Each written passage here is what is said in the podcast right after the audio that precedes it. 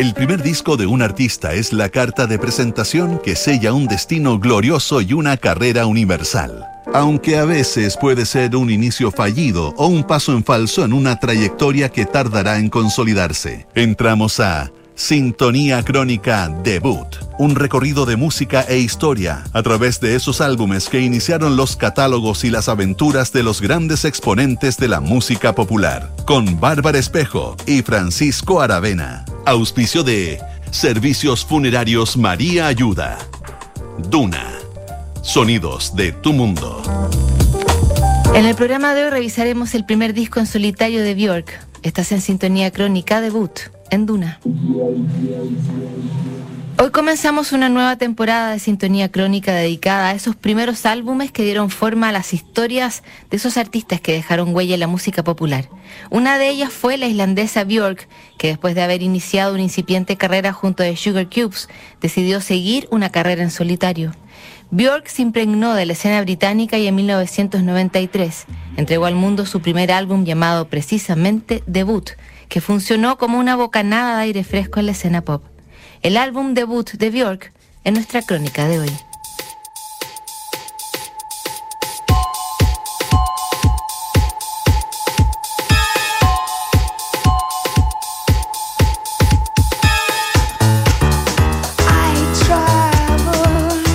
1993 comenzó como un año telúrico, al menos en su dimensión política. El primero de enero dejó de existir Checoslovaquia tras 75 años de historia y se dividió en dos estados, República Checa y Eslovaquia. En Estados Unidos asumió la presidencia Bill Clinton. En un poco más de un mes, Nueva York se remeció con un atentado terrorista a las Torres Gemelas, el prólogo de lo que ocurriría ocho años después. El 1 de octubre inició sus transmisiones MTV Latinoamérica. El primer video en salir al aire fue We Are Sudamerican Rockers de los prisioneros. Dos días después, en Somalia, se lleva a cabo la cruenta batalla de Mogadiscio entre tropas estadounidenses y la guerrilla somalí. El evento inspiraría la película La caída del halcón negro, un blockbuster de la mano de Ridley Scott. El 5 de julio de 1993 se lanza Debut, el primer álbum de la islandesa Björk.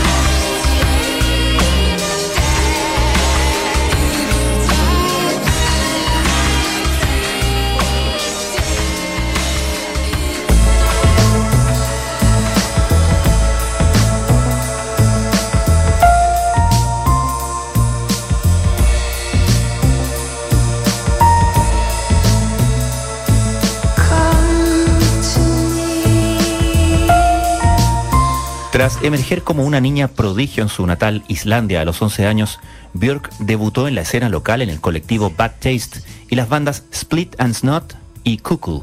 Más tarde, junto a The Sugar Cubes, la inquieta Björk se convertiría en una estrella under que atraería cierta atención de la escena internacional. Pero eso no le bastaba. Después de visitar Manchester en una de sus giras con The Sugar Cubes, Björk se impregnó de la escena nocturna de la ciudad y de su variedad de grupos y colectivos.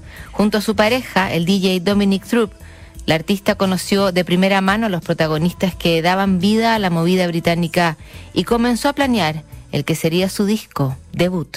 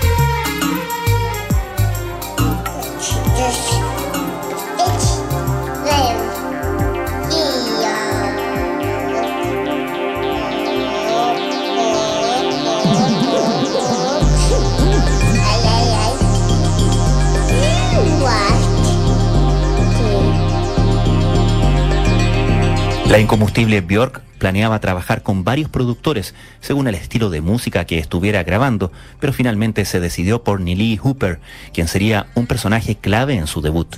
Nacido en Bristol, Hooper había trabajado con Soul to Soul y Sinead O'Connor y era uno de los nombres importantes en el naciente circuito electrónico y bailable de Gran Bretaña. Para Björk era clave que su productor tuviera gustos tan eclécticos y disruptivos como ella. Quería incluir una mezcla de sonidos como arpas, saxofones y beats techno. Ningún sonido ni estilo estaba prohibido. Quería romper las estúpidas barreras que existían. Por eso elegí músicos clásicos, intérpretes de jazz e incluso una sección de cuerdas india. Palabras de Björk.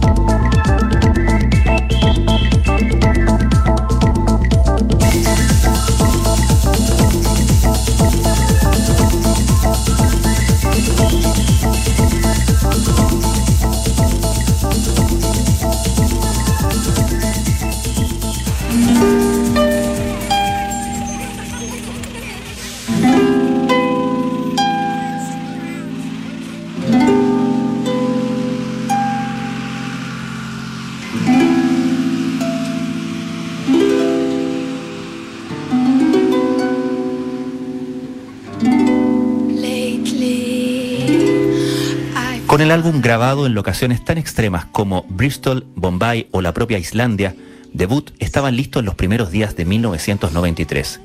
El sello One Little Indian comenzó a armar una campaña que pretendía mostrar a este álbum como un objeto de culto y una rareza de la nueva música pop. Human Behavior fue elegido como el primer sencillo del disco en desmedro de Big Time Sensuality. Parecía la mejor forma de enlazar lo que había sido de Sugar Cubes y lo que estaba inaugurando Björk en calidad de solista. Cuando Human Behavior se transformó en un hit en Europa y el video consiguió una alta rotación en MTV, ya había suficiente ruido en el ambiente como para seguir con el resto del plan y lanzar el álbum.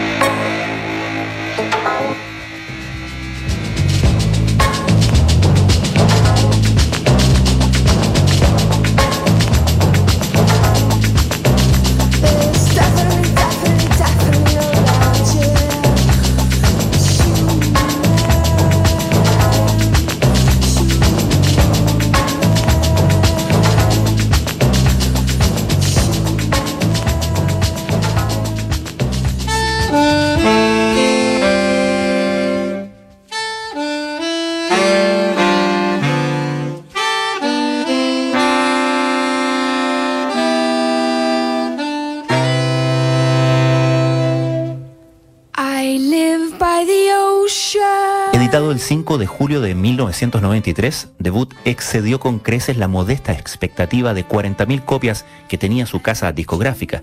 Los críticos alabaron la originalidad y experimentación de Björk, además de su valentía y confianza para lanzar un disco que desafiaba las corrientes musicales vigentes. En solo tres meses, el disco superó las 600.000 copias vendidas y a la fecha, Debut ha facturado más de 5 millones de ejemplares.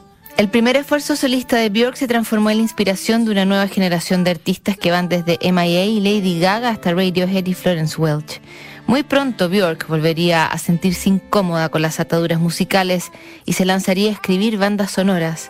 En septiembre pasado y ya convertida en una de las leyendas de la música pop, Björk lanzó el dúo décimo disco de su carrera, Fossora, que sigue demostrando ese hambre por la reinvención, la estética y el permanente desafío a las fronteras musicales.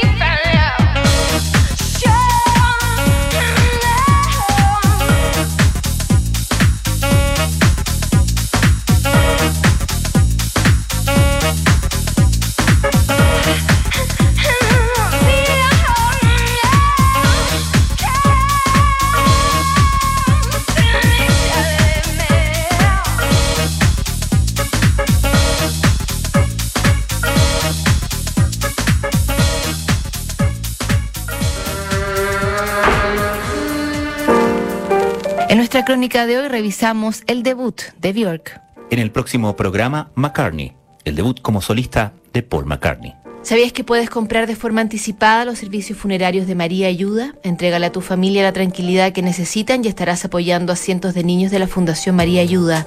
Convierte el dolor en un acto de amor. Cotiza y compra en www.funerariamariaayuda.cl. Siguen aquí los sonidos de tu mundo. Estás en Duna 89.7.